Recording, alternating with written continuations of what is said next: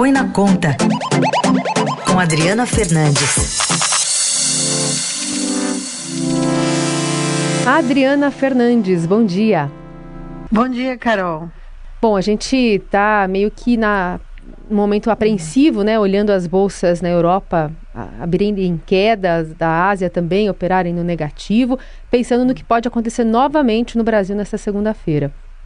Bom, Carol, depois do estrago feito ontem pelo presidente, que foi às ruas, nas manifestações, contestando recomendação do Ministério da Saúde, a expectativa aqui em Brasília é de medidas, né? Medidas concretas que, é, novas medidas que o governo demora, principalmente na área, de, na área econômica.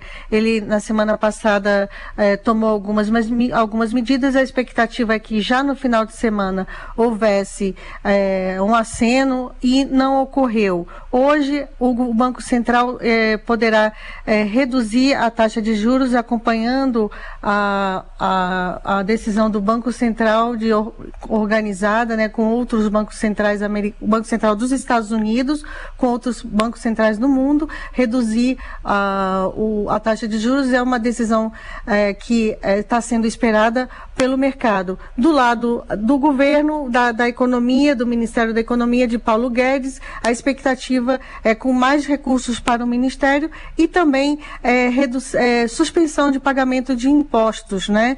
É, principalmente o pagamento da contribuição sobre a folha de salário das empresas para evitar que funcionários sejam é, demitidos nesse período de crise mais aguda e também na fase pós-crise, é, né? pós é, a, a, fase de contaminação, a economia vai precisar de um tempo também para re, reação. É, outra preocupação é com, com, os impactos sociais, por isso o governo pode estar tá estudando medidas também para reforçar a área social. Como as crianças elas estão fora das escolas, né, na maioria dos estados, é, e é nas escolas onde, onde elas comem, né, tem a sua principal alimentação, o governo também pode reforçar é, com recursos o programa Bolsa Família. Tudo isso está em estudo, BNDES também com linhas, e o governo é, prometeu para hoje novas medidas, é esperar porque por enquanto, o, é, a, a, sensação, a percepção